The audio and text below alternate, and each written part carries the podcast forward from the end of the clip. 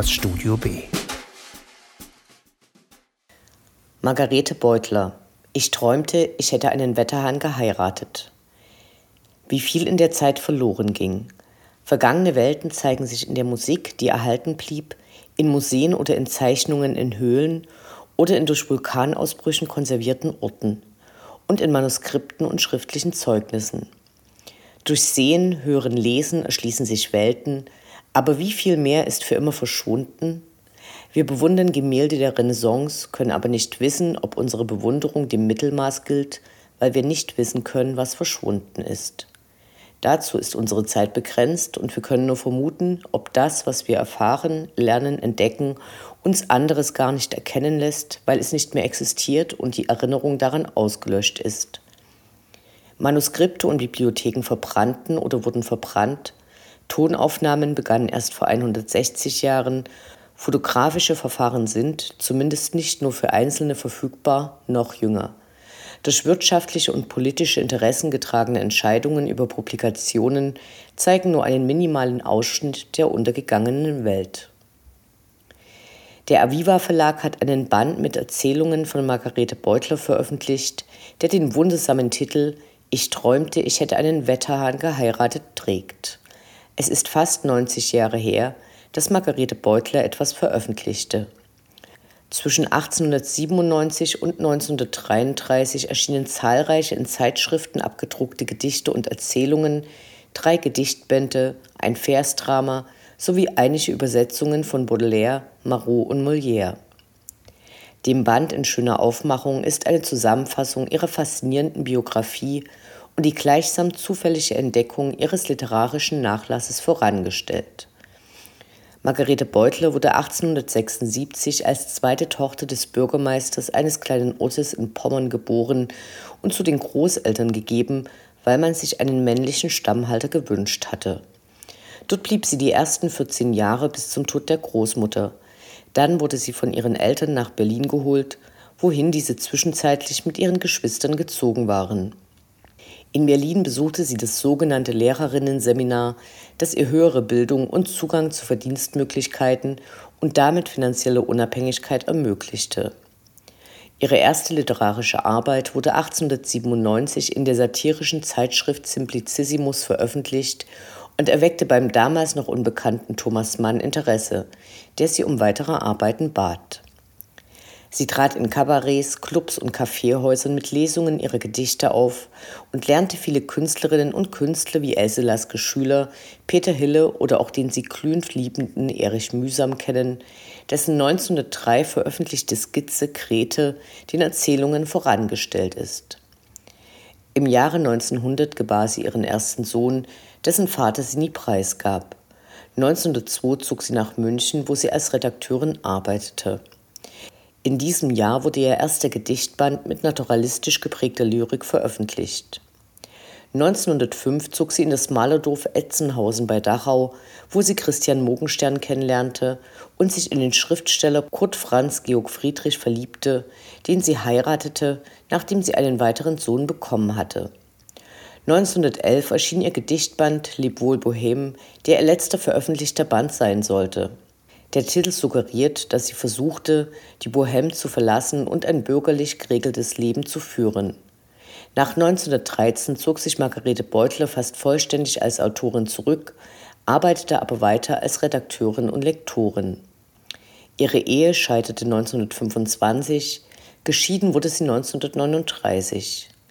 Zwischen 1930 und 1933 erschienen lediglich zwei Erzählungen im Simplicissimus. Der Herausgeber des heute besprochenen Buches, Winfried Siebert, der die den Erzählungen im Band vorangestellte biografische Zusammenstellung schrieb, vermutet, dass wahrscheinlich sowohl ihre prinzipielle Ablehnung des Nationalsozialismus als auch die Ermordung Erich Mühsams 1934 im KZ Oranienburg zu den Gründen gehören, warum Beutle der Reichsschrifttumskammer nicht beitrat und deshalb nicht mehr publizieren konnte. 1949 starb sie durch Herzversagen.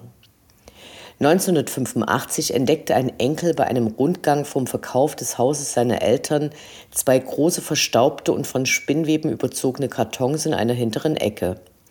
Es handelte sich um den literarischen Nachlass Margarete Beutlers.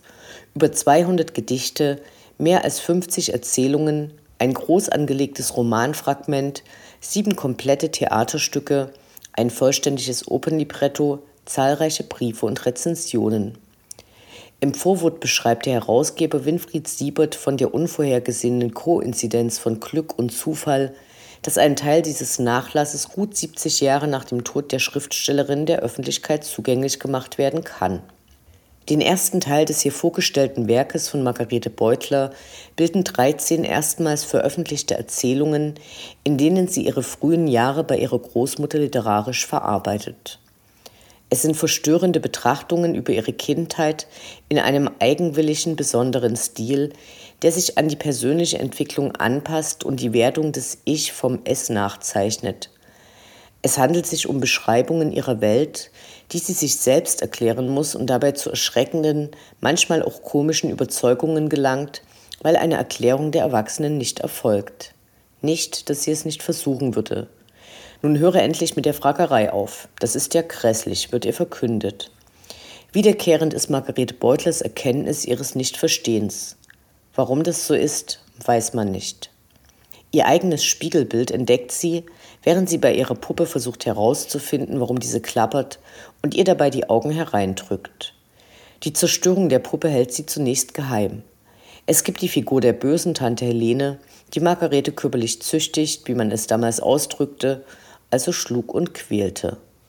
Und Margarete entdeckt das absolute Böse in Gestalt eines ausgestopften Hasen.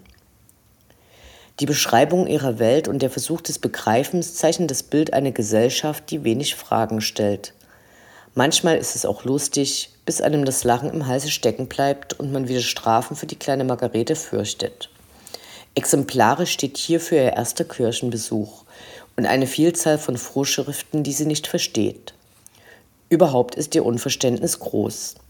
Es weiß sie nicht, was meine Mutter bedeutet.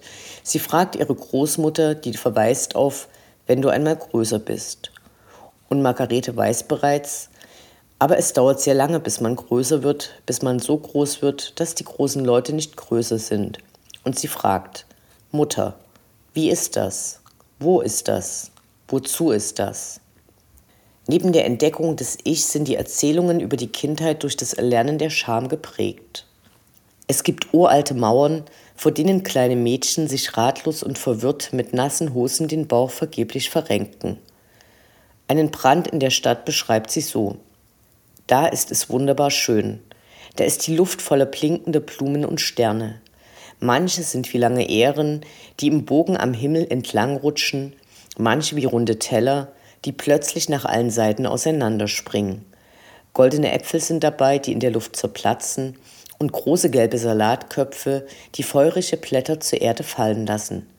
Es stinkt aber sehr, ähnlich wie in der dunklen Besenkammer. Man muss rüsten. Ich meine aber, ich habe noch nie etwas so Herrliches gesehen. Zitat Ende. Die Welt, die Margarete entdeckt, ist ansonsten keine besonders schöne. Die späteren Erzählungen Margarete Beutlers zeigen ihr Experimentieren mit Dialekten, verschiedenen Stilen, überspitzte und groteske Darstellungen, ihre Auseinandersetzung mit der Welt. Einer Bekannten, die ungewollt schwanger ist und von ihr Hilfe bei einer Abtreibung erbittet, gibt sie eine für uns überraschende Antwort. Sie beschreibt ihre Liebe zur Natur und einen Orgasmus, den sie sich in der freien Luft schenkt und für den sie nicht nur ihren Körper und ihre Empfindsamkeit, sondern auch Bruder Sonne verantwortlich macht. Es gibt sehr zugespitzte Fiktionen, wenn sich ihre Freundin Ludmila überlegt, dass man mit der Idee, reichen Männern, die nur ihre Ruhe haben wollen, fiktive Reisen verkauft, die sie in aller Bequemlichkeit alleine verbringen, ohne das Land zu verlassen, reich werden kann oder in einer weiteren Geschichte die Ehescheidungsschule betreibt. Zu einigen Geschichten, Überzeugungen und stilistischen Übungen fällt der Zugang leicht, zu einigen schwerer, aber ich möchte, ich träumte, ich hätte einen Wetterhahn geheiratet, mit Erzählungen von Margarete Beutler empfehlen. Es verabschiedet sich Irmgard Lumpini. Den Link zum Buch findet ihr auf unserer Webseite lobundverriss.substack.com. In der nächsten Woche besprechen wir die Bücher der letzten Wochen gemeinsam. Wie immer könnt ihr gerne auf lobundverriss.substack.com schmökern. Auf Wiederhören.